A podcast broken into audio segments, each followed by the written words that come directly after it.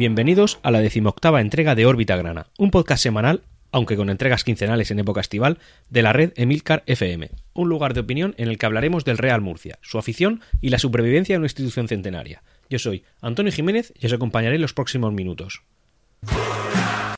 Y bueno, aquí estamos, 15 días transcurridos desde la. Bueno, 15 días, dos semanas desde la última entrega del, del último podcast de, de, Órbita Grana. Y aquí nos encontramos. Eh, como comenté, ya sabéis, esto es un podcast semanal y además en la entradilla lo he cambiado ahora. Pero bueno, en cualquier caso, sigue siendo semanal. Lo que pasa que en época estival, pues a lo mejor las noticias, sobre todo las deportivas, que son las que más, eh, digamos, premura requieren, no, no existen ahora mismo. De hecho, ni siquiera hay partidos de pretemporada, pero sí que hay noticias.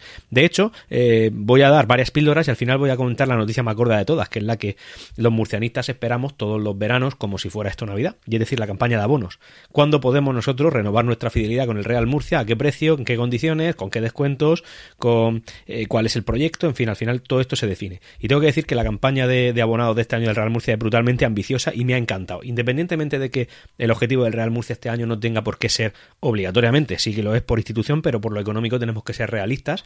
Ahora hay unas cuantas noticias muy importantes, económicas y muy, en fin, muy, muy esperanzadoras que comentaré, pero bueno, que en cualquier caso el, el tema de los abonos es, es muy relevante y lo, lo, dejo para el final para poder dedicarle un poco más de tiempo, porque además, ahora lo comentaré también, eh, hay como cierta falta de información ya o, cierta información confusa que lo he detectado yo a través de redes sociales, incluso en las propias taquillas del, del estadio, que en este caso no se compran los abonos en la zona de las taquillas, que sería la zona de la lateral, sino que se hace en la zona de las oficinas, es decir, en la zona de tribuna, e incluso para los que me, al menos a mí, yo cuando renové el abono, eh, la, la, el empleado o empleada, no quiero concretar por no personalizar, que con la que hablé no supo digamos, eh, aclararme ciertas dudas que yo tenía y tuvo que hacer unas cuantas llamadas. Cuando yo empecinado en que sí que me había leído todas las condiciones, eso tenía que ser como yo decía, lo comentaré.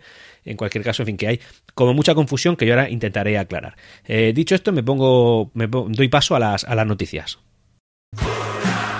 Lo primero, y esto es un dato tremendamente relevante, y es que habemos, habemos, habemos papam, bueno, en este concreto habemos entrenador. Eh, tenemos ya por fin, y uno de los rumores y de los que yo comenté, y además el que yo sospechaba que iba a ser, al final ha sido.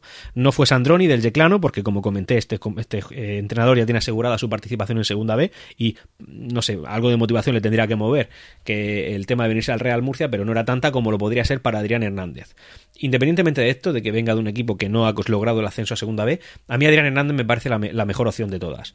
Es un entrenador muy joven, de murciano además, dentro de esta política de murcianización del club. Tiene 37 años y tiene varias carreras universitarias. Es el entrenador que, bueno, esto es no sé si es relevante o no, o alguno no lo consideráis, pero yo creo que sí. Una persona cuanto más curtida, más formación tiene, más puede aplicar esos conocimientos a lo que está haciendo. Y en este caso, si el hombre ha estudiado eh, empresariales, ya ha estudiado educación física, ya ha estudiado varias cosas, creo que es mejor que alguien que ha estudiado educación física en el colegio. Siempre suma un poco de experiencia, de, de conocimiento y de buen hacer el tema de la formación. Así que en este caso tenemos a un jugador joven, 37 años, murciano, formado, que viene de coger un club que me parece que lo cogió en preferente, no, en, en, primera regional lo ascendió a preferente, que lo ascendió a tercera y que lo ha estado a punto de subir a segunda vez dos años, me parece una trayectoria meteórica que como poco merece una oportunidad en el club más importante de su tierra.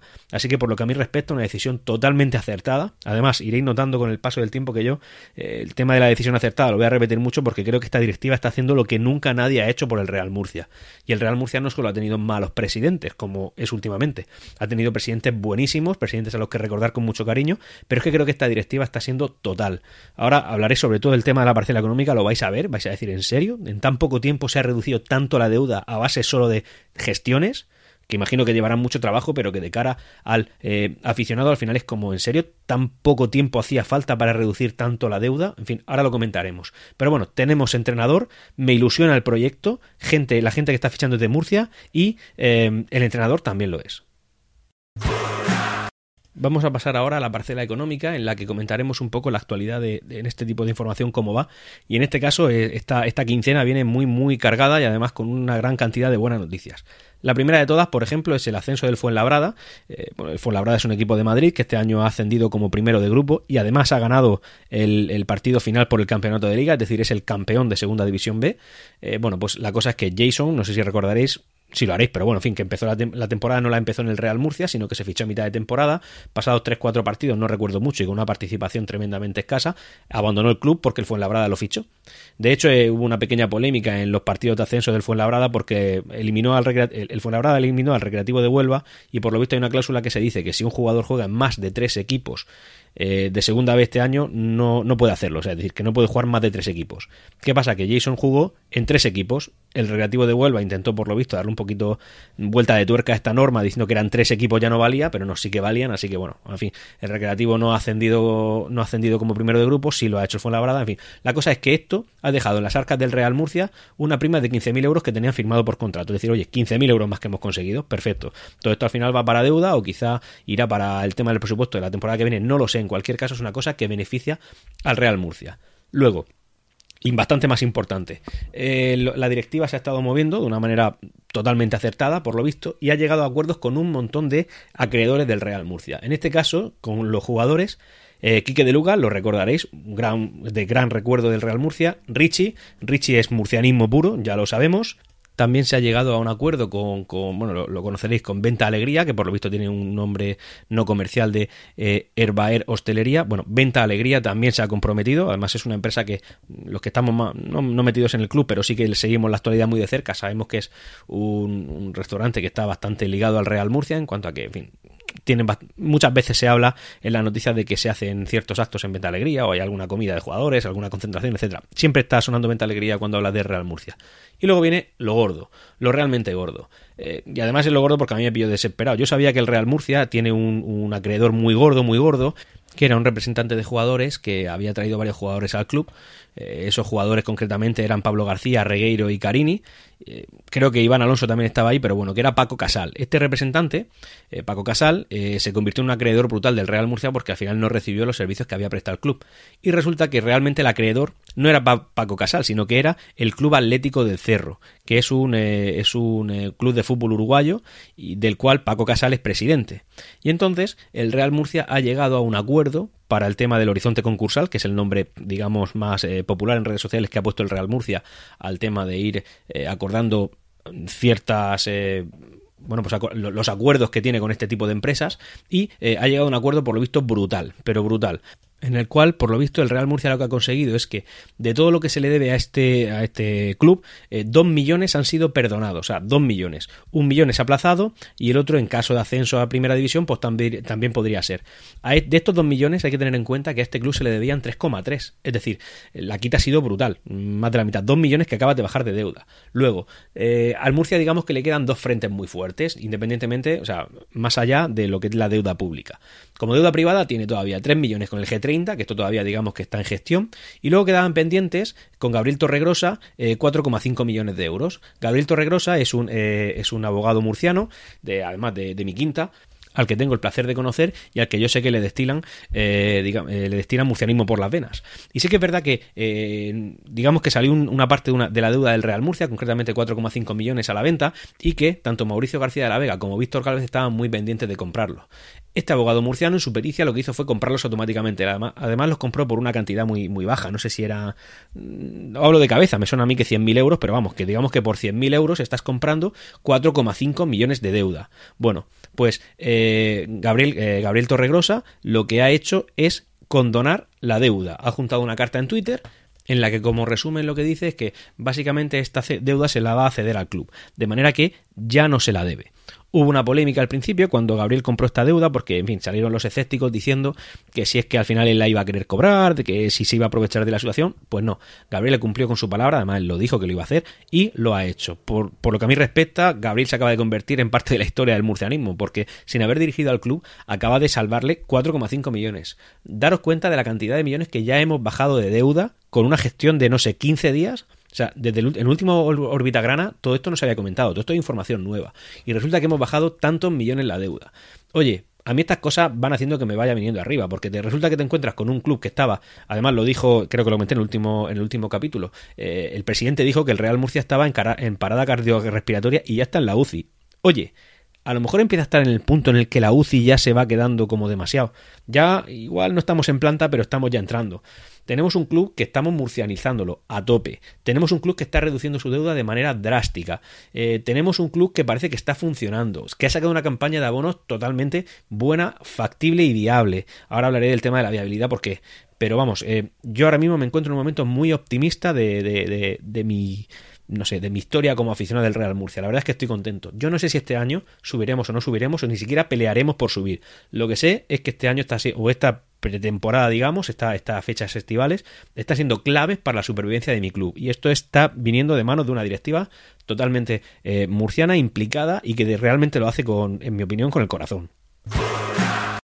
Y viniendo y hablando, hablando de grandes y buenas noticias, eh, tenemos una noticia que nos llamó la atención, pero que bueno, que esto a lo mejor nos indica un poquito por dónde va el tema. Mauricio García de la Vega, el empresario mexicano que vino con la intención de hacerse con el, con el control del club y que ha tenido muchas etapas en las cuales lo ha intentado conseguir y conseguir, bueno, pues resulta que en su cuenta de Twitter, y esto no deja de ser una pequeña, digamos, un pequeño chascarrillo de, de de cotorras, ¿no? ¿Vale? Eh, ha cambiado su accionista del Real Murcia, es decir, lo tenía como coletilla, lo tenía desde que es accionista, a inversor en fútbol. Ya no concreta si Real Murcia o no.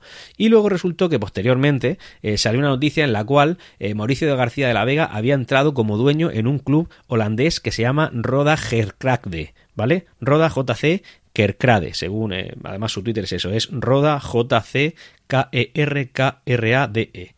Bueno, pues eh, ha entrado como accionistas. Eh, ha publicado una foto en la, bueno, no sé si accionista o no, no sé qué es, qué tipo de sociedad empresarial o tipo de sociedad deportiva usan en Holanda, pero bueno, la cosa es que está ahí y de hecho publicó un vídeo en el que hablaba de hablaba en inglés, eh, presentándose, quién es, cuál es su proyecto, en fin, muy bien, muy bien, muy bien. Así que nada, el murcianismo se alegra mucho por ese club y que, y que triunfe allí. Pasamos al, tema de fichajes antes de hablar de, los abonos.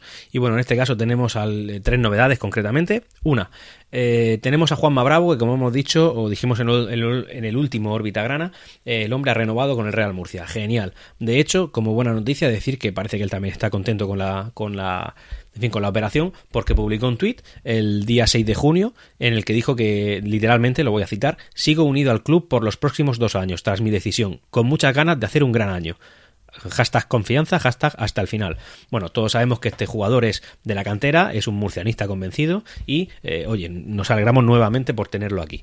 Por otro lado, y este es un tema un poco polémico, y que, bueno, por ser polémico lo voy a dejar para el final de esta sección, pequeña sección deportiva. Voy a pasar primero a otra. Eh, otra vez Dani, el tema Dani Aquino, bueno, pues resulta que el AEA Larnaca, AEK Larnaca, lo, se lo quiere quedar. Eh, lo que ya comenté, pero bueno, por lo visto ha habido otro amago y en el cual eh, intentando sacarlo por menos de los 100.000 euros, que es lo que cuesta, y nada, lo han intentado otra vez, pero parece que el Real Murcia se ha enrocado en que no, que oye, que son 100.000 euros y que si os gusta bien y si no, que venga para acá, que le encontramos salida. Y ya está, ese el pequeño chascarrillo de Dani Aquino que debe estar aquí. Ahora sí, ahora viene el tema de la polémica. Se ha fichado eh, a un jugador dentro de esta política de Buscamos gente de Murcia, a un jugador de Lorca, concretamente se llama Alberto Rodríguez, que viene del Lorca Deportiva. Este jugador viene con un pequeño, una pequeña tara, iba a decir sí, porque yo creo que esto en otro club a lo mejor no habría pasado. En este sí, porque hombre, tenemos las necesidades que tenemos y tampoco estamos para desechar mucho. Pero bueno, la cosa es que yo creo que esto mismo en otro club hubiera sido descartable para ficharlo. Es un jugador que eh, la polémica que viene es que él, eh, bueno, es muy joven y hace como cuatro años, en el año 2014, publicó una serie de tweets siendo jugador del Lorca, he dicho Lorca Deportiva, pero no, del Lorca Fútbol Club, ¿vale? Del, de, la, de la olla Lorca, digamos, en el que él eh, dijo, lo voy a citar, ¿vale? Algunas palabras son malsonantes, pero bueno, pondré un omitiré algo y ya vosotros eh, interpretáis lo que, lo que queráis. Por ejemplo, este lo publicó el 1 de agosto del 2014.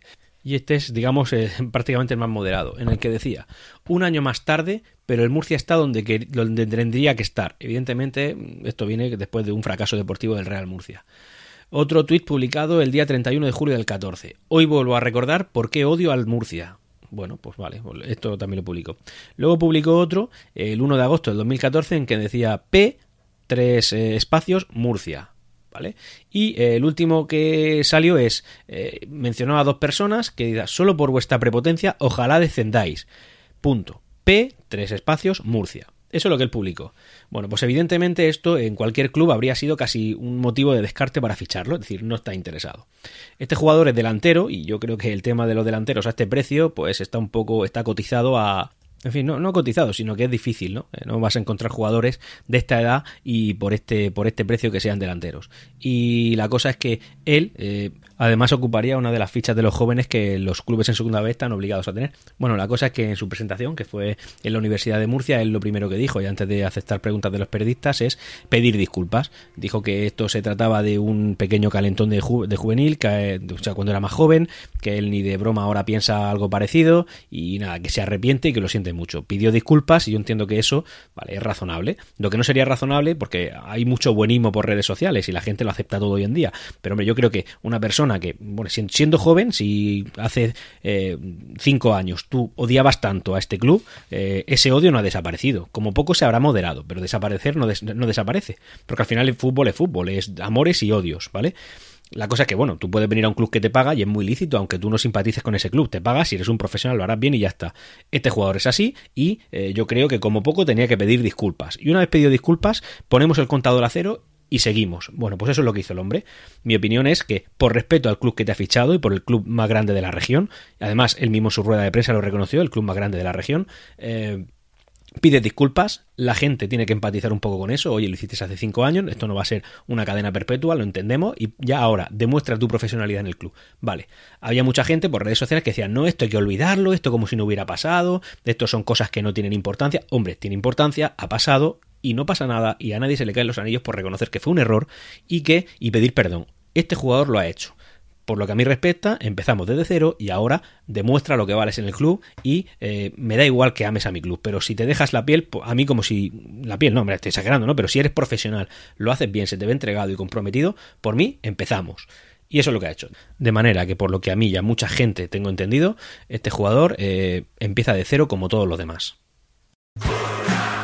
un pequeño chascarrillo que nos queda antes de hablar ya del tema de los abonos y es, eh, bueno, sabréis, sabéis de sobra, que el Cartagena se clasificó para jugar el playoff de ascenso y bueno, tenemos algunas noticias. La cosa y lo más relevante, quería sacarlo aquí porque es un tema de polémica y oye, me gustaría que me comentarais tanto por redes sociales como por, por email a los métodos de contacto que ya tengo indicados y que adelantaré más adelante, eh, lo que pensáis sobre esto. Por ejemplo, el tema de la política y el fútbol.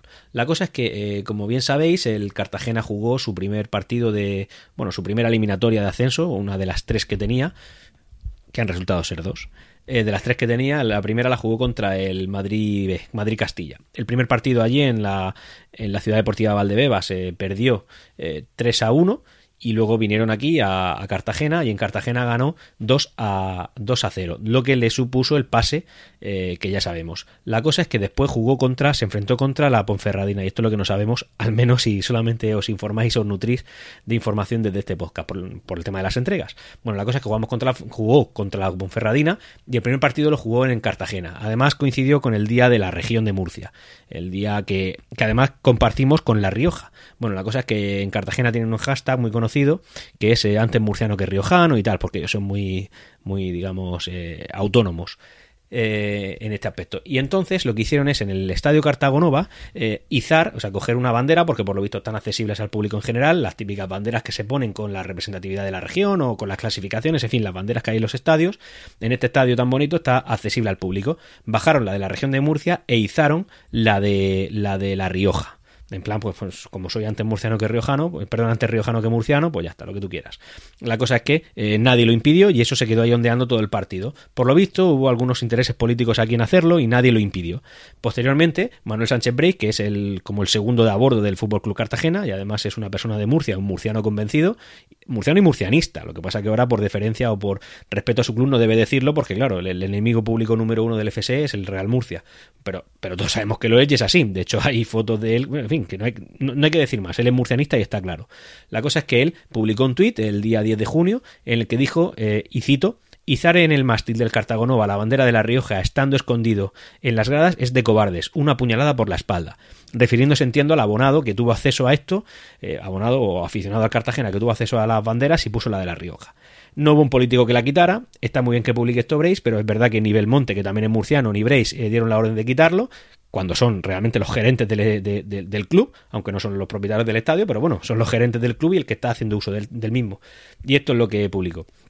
Ya por solo por terminar la información deportiva así un poco polémica, el Cartagena, el, el Cartagonova se ha enfrentado al, a la Ponferradina en el partido de ida, perdieron en el Cartagonova 1-2 y en el partido de vuelta han perdido 1-0, por lo que quedan descartados y todo, en fin, y tendrán que, enfrentarse otra vez más al Real Murcia, que realmente es lo que a ellos les, gusta. O sea que el no ascender tiene la ventaja para ellos de que podrán enfrentarse al club eh, más histórico de la, de la región de Murcia. Abonos, abonos, ahora sí, esto es lo que, lo que nos gusta, la chicha, al menos lo que a mí me motiva. Ya ha sido presentada la campaña de abonos, en un principio iniciada con un poco de polémica porque la primera parte, eh, bueno, se, en un principio se anunció de que cualquier persona podría acudir a, la presentación de dichos abonos y en un principio iba a ser en, la, en el Teatro Romea por motivos desconocidos, la cosa es que tuvieron que, cancelarlo y se tuvieron que ir a, además a última hora, ¿eh? a falta de tres horas de la presentación, anunciaron en Twitter que la presentación iba a ser en la Universidad de Murcia. ¿El motivo? Pues no lo sé, quizá espacio, quizá, no sé, lo que, lo que sea.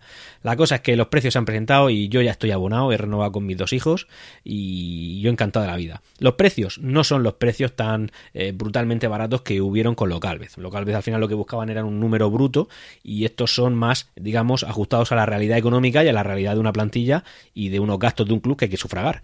La cosa es que, bueno, se han conseguido, pero lo que pasa es que estos precios son asequibles, o sea, están dentro, digamos, de la normalidad de la categoría, pero sí que es verdad que tiene una serie de, opciones en las cuales tú puedes beneficiarte de descuento y una serie de ideas tremendamente innovadoras. Como resumen, decir, para los adultos los precios van entre los 350 de la butaca VIP hasta los 75 eh, de, de, las personas con minusvalía. Para por ahí estamos pasando a los 270 de tribuna preferente, los 105 de grada lateral, los fondos a 95 euros Luego, si te abonas como peñista, los precios son algo más económicos, que son a 75 euros, aunque eh, el tema de peñistas siempre hay que sumarle la cuota que la peña o la, y la federación de peñas te ponen, que suelen ser bastante comedidas, pero bueno, que de 75 a 95 van 20 euros y a lo mejor las dos cuotas son 10 euros, así que te puedes poner perfectamente en 85. Luego hay ciertos descuentos, por ejemplo, para los parados, que de 95 pasan a 85 y bueno, los trabajadores de la empresa que K-Business, que son los del tema de los que apoyan al Real Murcia, ya bajarían a 90 los estudiantes de la Universidad Pública de la región, de la Universidad de Murcia, ellos también tienen un descuento hasta los 80 euros. Y luego hay eh, el tema de familiares para fútbol base, ya son cosas muy concretas que no voy a entrar a, a a valorar. Luego tenemos los senior, que son generalmente un poquito más baratos que los reales. Aquí simplemente tienen la puta capipa al mismo precio, la preferente 230 en vez de 270, lateral 85 en vez de 105, fondo norte 85 en vez de 95 y fondo sur también 85 en vez de 95. Después tenemos los, los abonos para los jóvenes, también algo más baratos, los infantiles, que en mi opinión son un poquito caros, pero bueno, al final lo tienes que asumir. Yo por un niño eh, que nació en 2013 tengo que pagar 60 euros. Y luego los abonos baby, que son para los que nacieron, me parece que a partir del 16 o del 15, que son 10 euros. Vale, la cosa es que tenemos eh, varias, varias eh, novedades muy chulas. Por ejemplo, el abono de familia. Este es el abono en el que yo tuve un poco de enganche, no de enganche, pero sí que le comenté a la, a la persona que me estaba vendiendo el abono que yo tenía opción a, a, descontarme por abono de familia porque a partir de familias de primer grado de tres o más miembros tenía una serie de descuentos. Por ejemplo, un 10% en familias de tres miembros. Yo mi hijo mayor y mi hijo menor, tres personas igual a descuento del 10%. Luego también en caso de cuatro miembros, que sería del 20%, eh, perdón, de, tres, eh, de, cuatro miembros, que sería el 15%, o de eh, cinco miembros, el 20% en adelante.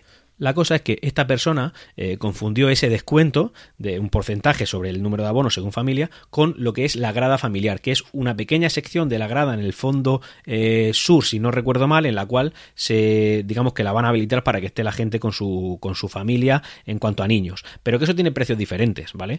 Ya no es el hecho de que esa persona me los ofreciera por, por, por ser tres, eh, o sea, un grupo de tres el descuento. Esa persona no me los ofreció porque lo desconocía. Entonces, si yo llego ahí, pido los tres abonos, me los cobra al 100% del, del precio, pues los pago y ya está y me voy cuando yo tenía opción a un descuento, que además no tengo por qué conocer. Yo los conozco porque me lo leí todo antes de ir a comprar el abono, pero esa persona no me lo ofreció.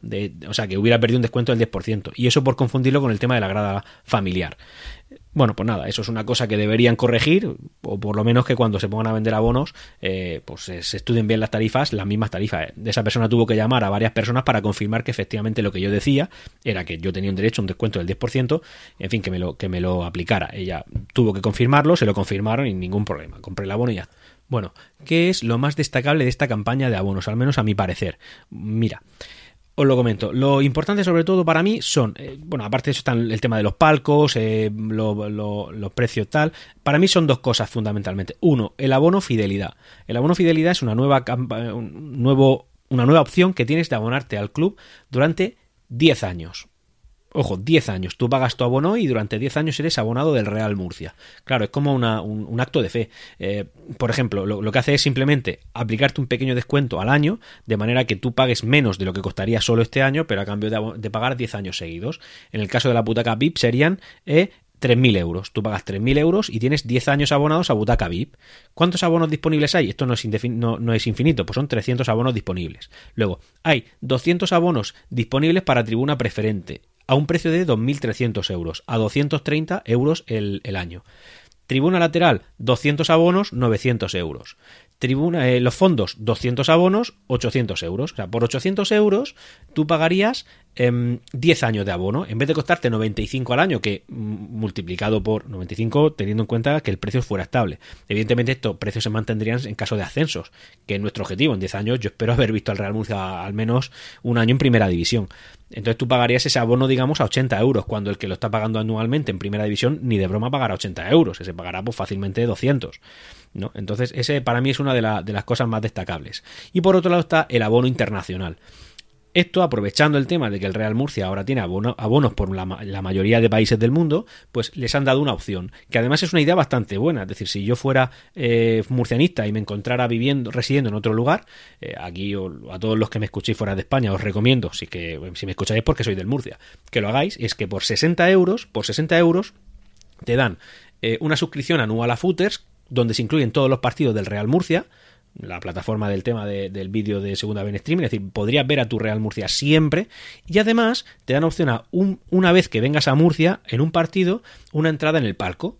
Oye, qué buena idea, por 60 euros tienes footers, que ya footers vale cada mes y lo haces sin descuento a 6,99, pues 6,99 por 10 eh, meses que puede durar la temporada, pues echar cuenta, ya, ya sale más caro. Por 60 euros tenéis footers más una visita al palco si es que podéis venir, si no, pues escúchame, si ya solo con Footer te, te interesa.